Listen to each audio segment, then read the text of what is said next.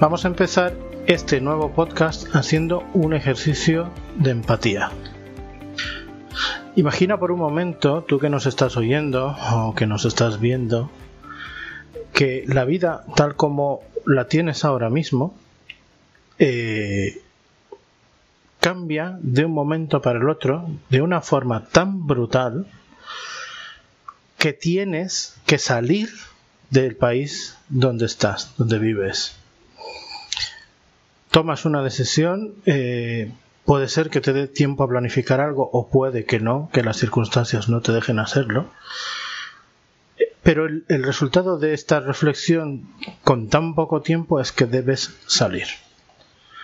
Sales dejando todo atrás dejando familia, dejando tu cultura, dejando amigos, dejando tu comida, dejando tu barrio, dejando tu trabajo, tus cosas, a un país, en este caso como puede ser España o cualquier país de Europa, en el que esperas poder estar a salvo, poder conseguir eso que se te está negando en este momento, poder eh, reiniciar, poder volver a vivir.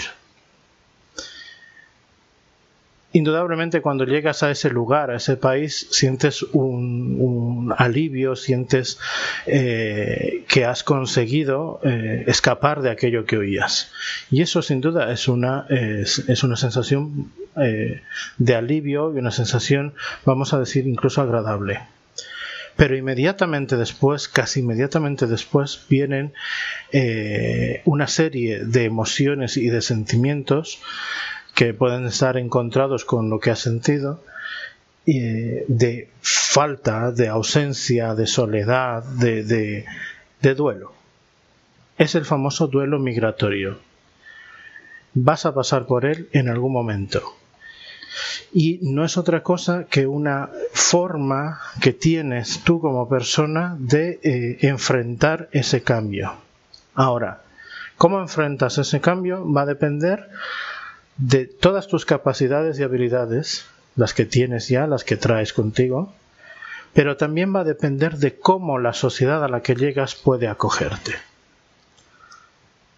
Esta historia que estoy eh, intentando que entiendas no es otra eh, más que la historia de cualquier persona inmigrante que ha llegado a España en este caso, como yo o como muchas otras, con distintas razones o con distintas circunstancias, desde aquellas que hemos decidido venir por voluntad propia, por una eh, decisión personal, familiar o económica o social, hasta personas que han tenido que huir porque la situación en sus países era insostenible, porque estaban siendo perseguidas, porque sus derechos estaban siendo vulnerados y por otras razones. Todas estas circunstancias, por supuesto, van a tener un efecto indudable en su salud mental, en nuestra salud mental. Y para entenderlo, para entender cómo llega a afectar, ahora que estamos hablando tanto de salud mental y hoy, día 10 de octubre, es el Día Internacional de la Salud Mental, hemos invitado a una compañera psicóloga del Servicio de Atención Psicológica de AXEM en Sevilla. Ella es Gela Aguilera.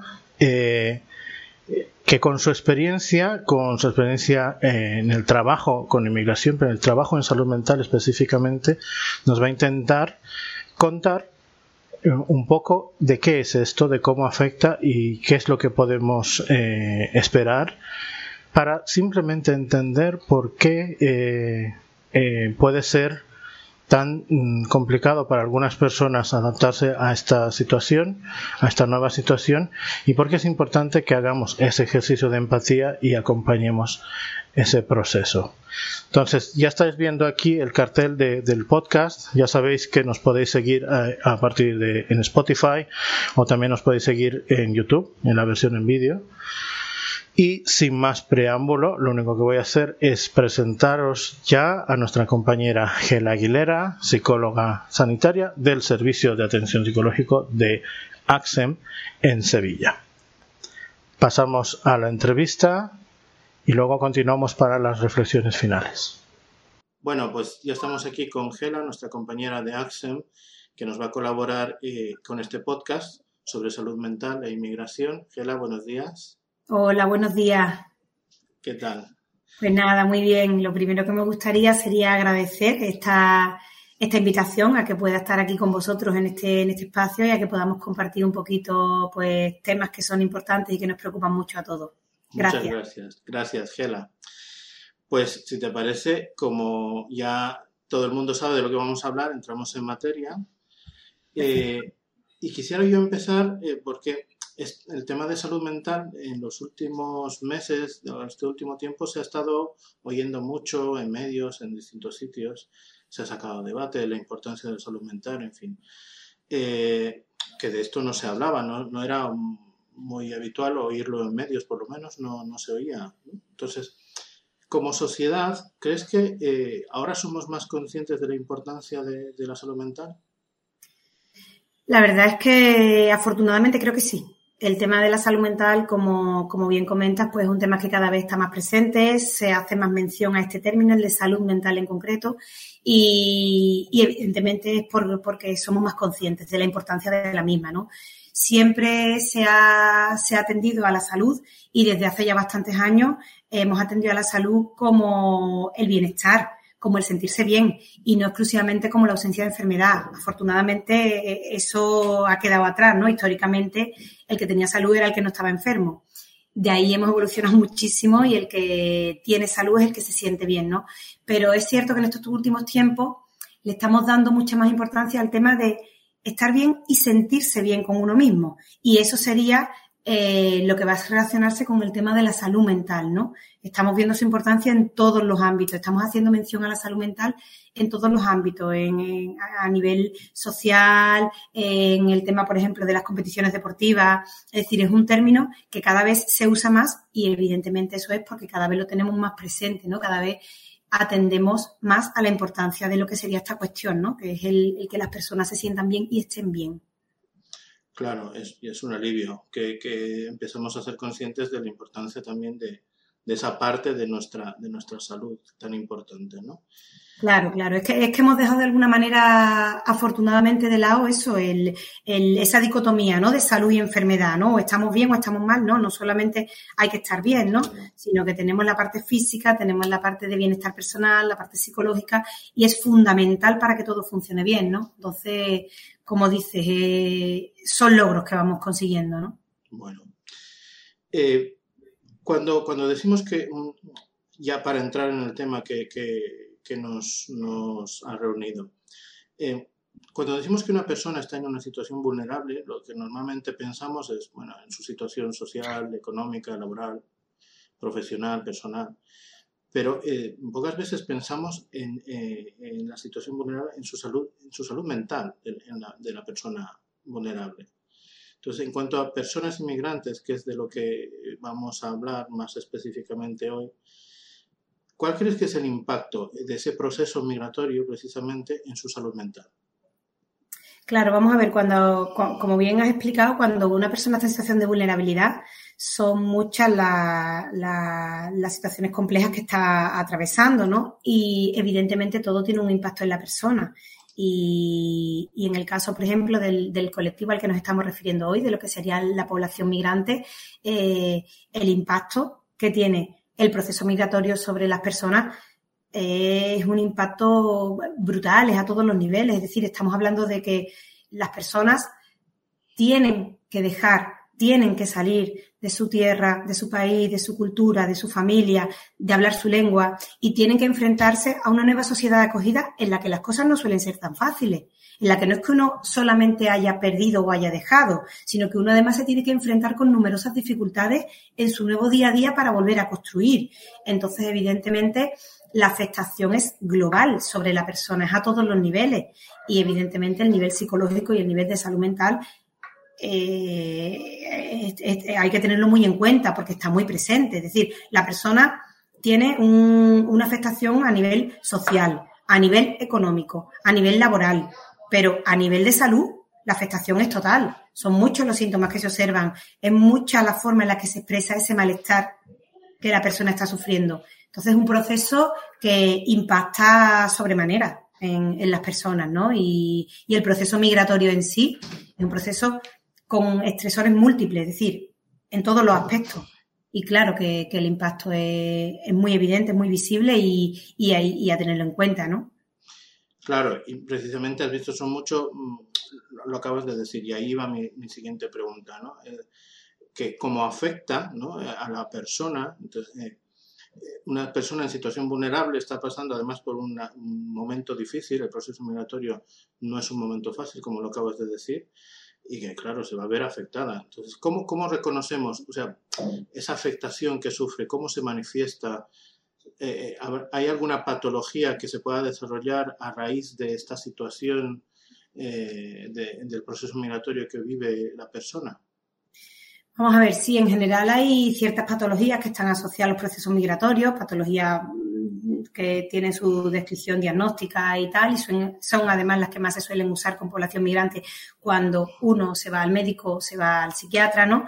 Pero luego hay toda una serie de síntomas que son los que están apareciendo en, en este tipo de procesos. Tenemos síntomas en la esfera del estado de ánimo, ¿no? Esa tristeza, ese llanto, esos sentimientos de soledad.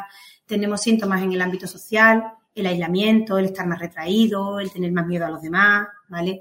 Tenemos también síntomas en, el tema de, o, en la esfera de lo que sería la ansiedad, ¿no? La agitación, el nerviosismo, los problemas de concentración, los niveles de ansiedad disparados, es decir, la persona está manifestando una serie de señales, en este caso síntomas, que están evidenciando la situación tan difícil a la que se está enfrentando. Como digo, la tristeza, la ansiedad, el aislamiento, son típicos y luego, si hablamos en vez de, de los que serían los síntomas, que serían esas señales, hablamos de, diagnóstico, hablamos de un proceso un poquito ya más mm, intentando rozar lo que sería más la patología, pues sí podemos hablar de, del duelo migratorio, podemos hablar de trastornos de, trastornos adaptativos, de trastornos ansioso-depresivos, es decir, hay muchas entre comillas, eh, muchos entre comillas diagnósticos que podrían cuadrar cuando la persona, este malestar que está sufriendo, lo expresa de manera más patológica, ¿no?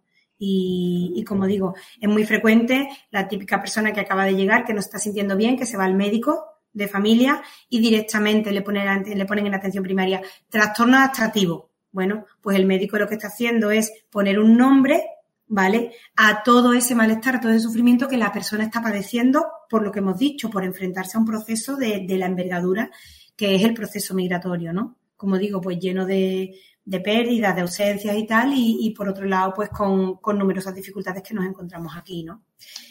En, este punto también hay una parte, ¿no? Porque hemos hablado del duelo, que, que el proceso migratorio también está lleno de ganancias. Es decir, cuando la persona sale, cuando la persona llega, también hay cosas que gana. También muchas veces la seguridad eh, de llegar a una sociedad, por ejemplo, en la que se esté en paz, cuando vemos a gente que viene de conflicto armado, eh, personas que a lo mejor han sufrido persecución o por su, por su condición, por su orientación sexual, por su condición racial, y llegan a una sociedad en la que no se las persigue, sienten ese alivio. Es decir, que dentro de todo este proceso también tenemos que pensar que, que hay una parte de ganancia. Lo que pasa es que sí es cierto que esta parte de ganancia en los primeros momentos no suele ser como tan evidente sino que, que, los primeros momentos están mucho más cargados de lo que sería esa, esos duelos, esas tristezas, esas pérdidas que la persona está, está viviendo y está sintiendo, ¿no? Claro, y dependerá también, eh, entiendo, de, la, de las circunstancias de cómo ha sido esa llegada, ¿no? Exacto, eh, exacto. No es lo mismo venir en, avión, por ejemplo, que puede venir una persona de, de Latinoamérica a venir en patera eh, o a venir como ha venido la gente de, Afganistán recientemente, ¿no? Huyendo desesperada, ¿no? Yo entiendo que todo eso tiene un efecto en, en, esa primera reacción, ¿no? Y luego lo que se desarrolla. Claro, vamos a ver, es que cuando hemos hablado de duelo, el duelo migratorio, ¿no? El, el, duelo que está descrito en las personas que tienen que hacer una migración es un duelo bastante complejo y es un duelo cuyas características van a cambiar en función del proceso migratorio de la persona. ¿Vale? Entonces, como tú has dicho, no es lo mismo hacer un trayecto migratorio seguro, comprarte un billete de avión y saber que vas a llegar a Barajas y no, y lo normal es que no pase nada, aunque tengas ese miedo a que te puedan parar en frontera, pero es un proyecto más o menos con mucha más seguridad que la persona que se tiene que enfrentar a hacer una ruta por el mar, donde sabe que, que la muerte es una posibilidad. Entonces, ciertamente ese proceso que decimos se va a vivir mejor o peor en función, por ejemplo, de ese viaje. Pero no solo de ese viaje, no podemos tampoco eh, equiparar lo que sería un proceso migratorio normal a una persona que es refugiada, es decir, el que sale huyendo.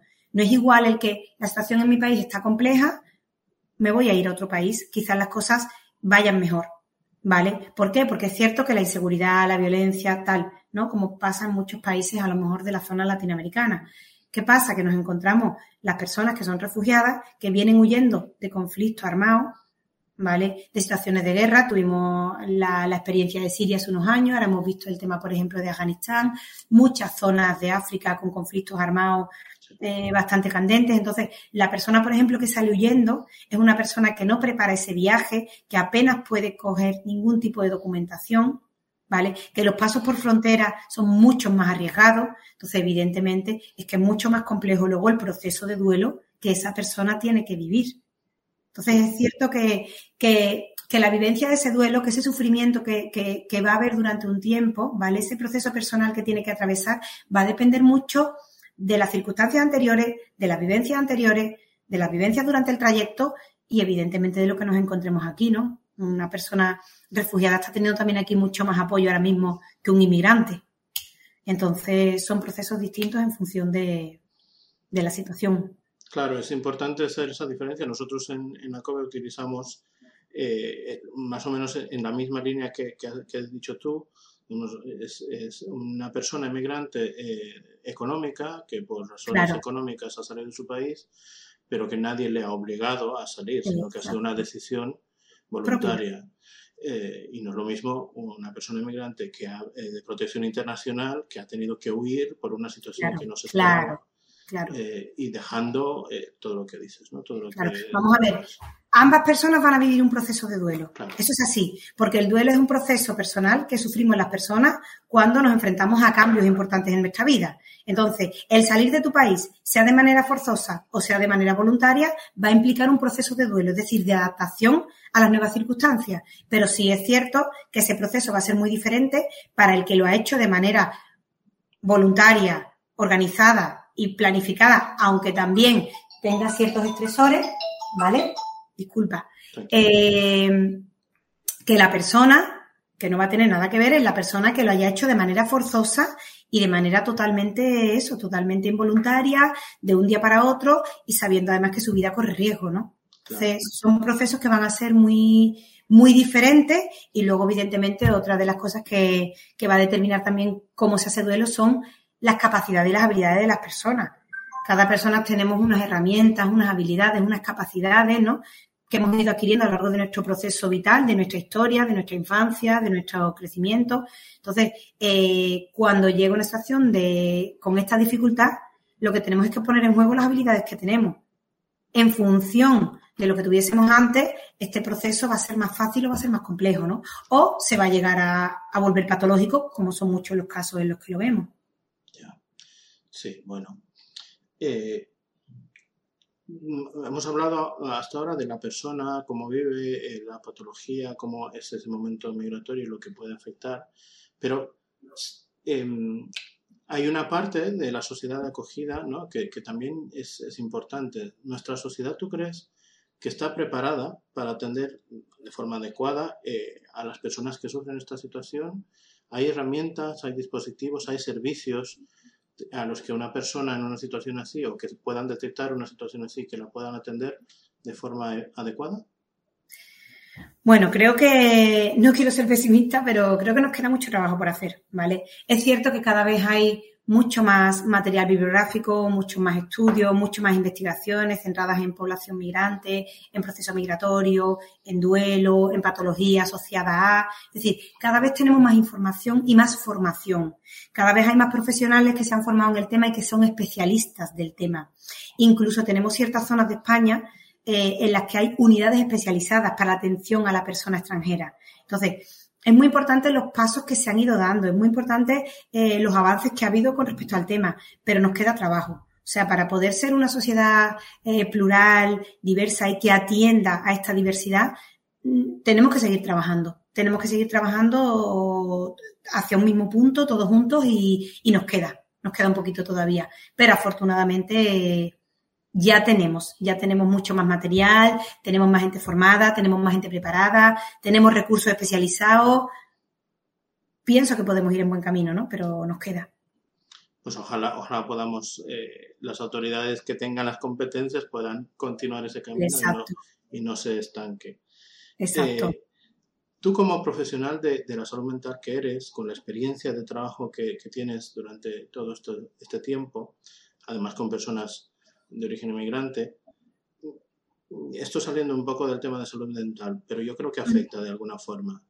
Eh, estamos, hemos hablado de personas que, que, están sufriendo un proceso migratorio con una serie de situaciones, no solo físicas, sino emocionales, de salud mental. ¿Qué opinión cree, te merece eh, el aumento que hay en este, en este último época también en, en, cuanto a discursos de odio, discursos que promueven racismo, intolerancia, desigualdad, en, contra ese colectivo específicamente? Ayer, por ejemplo, nosotros, bueno, hace unos días sacamos un, un, artículo en el que desmontábamos una, una, noticia que había salido de forma equivocada, eh, pero atacando, por ejemplo, a los menores eh, no acompañados. En fin, eh, esto cada vez se da más y se ve más, y especialmente en redes sociales, ¿no? Mm. ¿Qué, qué, qué, opinión te merece este, este aumento de, de ese tipo de discurso eh, contra los colectivos inmigrantes, de protección internacional? Bueno, me preguntas como profesional. Primero te diría que a nivel personal lo único que me genera es tristeza, mucha tristeza y lo que veo es la falta de empatía y la falta de comprensión ¿no? de, de un porcentaje importante de la población considero que muchas veces las personas que lanzan ese tipo de, discursos ni siquiera se han parado en, intentar escuchar a nadie, ni sentarse, ni saber de lo que va, ¿no?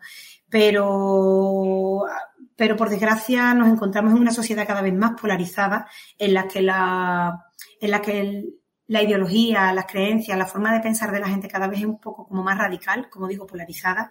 Y luego, pues, si miramos un poquito más a nivel europeo, estamos viendo un, escenario político en el que tienen cabida pues determinados discursos, determinadas ideologías que legitiman este tipo de este tipo de acciones. Es decir, si nosotros tenemos en los congresos, eh, en los espacios públicos, en los espacios en los que eh, se hace política, tenemos ciertos partidos o tenemos personas con ideologías que de alguna manera pueden expresar este tipo de ideas que están rozando el racismo, la xenofobia, la discriminación, que están haciendo propuestas que muchas de ellas están atentando contra los derechos humanos y tienen cabida y se les permite, ¿qué pasa? Que este tipo de acciones y de discursos pues es permitido. Entonces sí es cierto que es que hay como un respaldo en estos momentos. Es como que todo vale. Es decir, oye, me tienes que respetar porque mis ideas también valen. Es que hay un momento en el que las ideas, cuando atentan contra los derechos humanos, no deberían de permitirse. Sin embargo, estamos en, como te digo, en un escenario, sobre todo me, me preocupa a nivel político, en el que es que todo está permitido.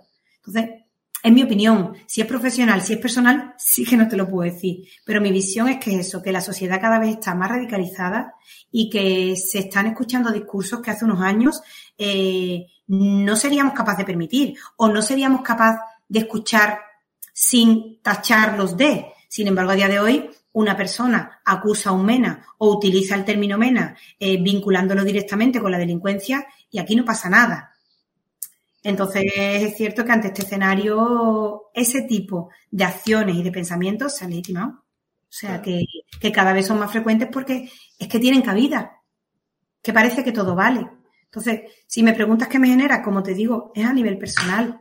Es a nivel personal porque es como, eh, es daño, ¿no? Es dolor, es tristeza. Es decir, bueno, pero alguien se ha sentado con una persona extranjera a hablar un ratito, a preguntarle qué hace aquí, por qué se ha venido. Es que es como, no sé, ¿no? Como si pensásemos que, que como si esas personas no tuviesen ni idea y pensasen que, bueno, que aquí es que esto es agua y aquí viene todo el mundo para, para bueno, para quitarnos lo nuestro, no sé. Eh, son ideas que, no puedo entender, eh, Ramiro. Si me preguntas personalmente es que ni siquiera las puedo entender. Esa falta total de empatía y, esa forma de, violencia tan, tan gratuita para mí es difícil de comprender. Lo siento, pero ante eso no, puedo pasar por ahí. Es que es, es, es, así, es tal cual. No, no, es, no es comprensible que en una sociedad como la nuestra que nos, nos, nos jactamos, nos sentimos orgullosos por muchas cosas, ¿no? Eh, pasen estas cosas, ¿no? Pero es verdad, es que es, si en, en, los lugares donde se toman decisiones hay personas eh, que legitiman eh, ese discurso, pues es, es que es, normal, vamos a decir entre comillas, que esto suceda. Claro. Yo para, para terminar esta, esta entrevista quisiera uno de los objetivos de este podcast también es, poner en valor ¿no? Eh, la superación o el aporte de las personas eh, inmigrantes eh, que han, han conseguido llegar aquí por medio que sea y que ahora pues bueno pueden ser un ejemplo digamos a, seguir o un ejemplo para que otras personas que no, no sean inmigrantes vean cómo de forma adecuada con las herramientas con el apoyo adecuado una persona puede realmente ser aporte a esta sociedad, ¿no? si se le da la oportunidad.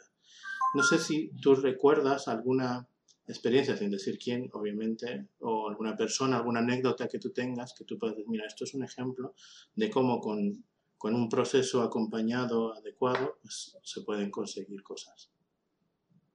Bueno, sí, vamos a ver, son muchas las personas que, que con, como dicen, ¿no? Con, no solo con los apoyos de las entidades que, suelen brindarlos en un primer momento, sino con sus capacidades personales. Son personas que, llegan aquí y luego les ves una capacidad de resiliencia brutal y, y consiguen sus objetivos y consiguen tener una vida normalizada, una vida tranquila y, bueno, y, encajar en, un modelo que, es lo que estaban buscando, ¿no? Tener, tener una vida en paz, poder vivir en una sociedad que les respetara como personas, en el que pudieran ejercer sus derechos. Sobre todo tengo muchos casos, Ramiro, de mujeres, ¿no? De mujeres que, han venido huyendo de, patriarcado, de sociedades tremendamente machistas donde se han vulnerado sus derechos, eh, donde se les ha, bueno, se les ha anulado por el simple hecho de ser mujeres y han venido aquí, han construido, han salido para adelante y, bueno, y a día de hoy están, están creciendo más como personas, ¿no? Están aportando, como dicen, ¿no? Y, y no se trata de, de, más ni de menos, sino de, de ser uno más y de poder tener una vida normal, una vida tranquila, una vida en paz. Es que hay muchos lugares en los que no, en los que no se puede estar bien, ¿no? Cuando se están vulnerando tus derechos. Y, nadie tiene por qué quedarse ahí si no, si no se la está respetando. Todos tenemos derecho a vivir tranquilos, a vivir en paz y a tener una vida más o menos normal.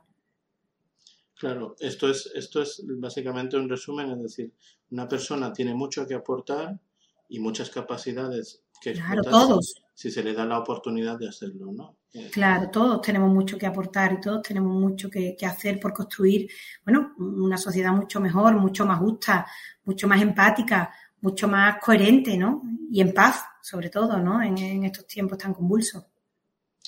Toda la razón, Gela. Eh, yo ahora nada más me queda que agradecerte esta, esta intervención que has tenido. Muchas gracias por colaborar con nosotros. A vosotros. Eh, y pues desearte lo mejor, eh, los éxitos tanto a ti como, como a Accent, entidad que nos ha abierto también la puerta para contactar contigo y poder hacer este podcast. Muchas gracias y esperamos vernos en otras ocasiones y también. Claro que sí. Muchas gracias a vosotros por, por, brindarme la posibilidad de expresar algunas ideas, ¿no? Eh, desde mi humilde opinión, es lo que, como yo lo siento. Y nada, por supuesto, estaremos en contacto más veces y podremos colaborar en distintas cosas. Gracias a vosotros. Hasta otra, Ángela. Gracias. Chao. Bien, pues eh, ha sido realmente un gusto escuchar eh, todo lo que nos ha contado Gela sobre salud mental, sobre migración, sobre esta situación, sobre el duelo migratorio, sobre las capacidades de resiliencia que van a hacer que esta persona pueda enfrentarse a este cambio. Pero eh, yo me quedo simplemente con el, que, el que sepamos ahora todo esto para las personas que no, no, no han tenido que emigrar nunca o no se lo han planteado porque la situación no se ha dado. Eh, pues eh, simplemente hacer ese ejercicio de empatía del que hablaba al principio para entender qué, qué, pasa por la cabeza, nunca mejor dicho, de una persona que acaba de llegar a, este país, qué, es lo que espera conseguir eh, y qué dificultades va a tener que enfrentar, no solamente a nivel, vamos a decir, laboral o a nivel legal, sino a nivel mental, es decir, a nivel emocional y cómo la empatía, el, sentirse acompañado, el, eh, acompañada, las oportunidades que esa sociedad de acogida le puede dar van a hacer que esa persona pueda convertirse en el aporte que puede ser y en lo que realmente esperamos todo el mundo que sea una persona más que conviva en esta sociedad, que aporte, que ayude a su crecimiento y que de paso pues eh, ayude también a las personas que están a su alrededor ejemplos como esos los tenemos muchos en nuestra sociedad y seguramente son personas que han recibido ese apoyo, que han buscado en sus propias capacidades de forma interna para saber enfrentar ese cambio que han tenido que sufrir, pero que además ese acompañamiento les ha ayudado a que ahora sean pues personas eh, referentes, personas que puedan em, conseguir que otras personas como ellas puedan seguir ese mismo camino. Sin más, simplemente deciros muchas gracias, estar atentas, estar atentos, porque dentro de poquito, poquito, poquito vamos a estar con otro podcast. Esta vez hablaremos sobre pobreza, dado que el día 17 es el Día Internacional para la Erradicación de la Pobreza, pues hablaremos con esto, con los compañeros de EAPN Madrid, que son una, una entidad de trabajo en red en la que nosotros participamos como Fundación ACOBE y que seguramente van a tener mucho, mucho que contarnos sobre esto, sobre en qué situación estamos, sobre los retos que plantea esta, eh, esta nueva normalidad en la que nos estamos enfrentando y todo lo que ha dejado pues, a su paso atrás, lamentablemente, eh, de forma negativa, pues el COVID, la pandemia y la situación social que tenemos ahora mismo. Nada más, ya sabéis, si queréis seguirnos, tenéis mucho más contenido en nuestra web, tenéis todos los podcasts anteriores también colgados en la web, en nuestro canal de YouTube también.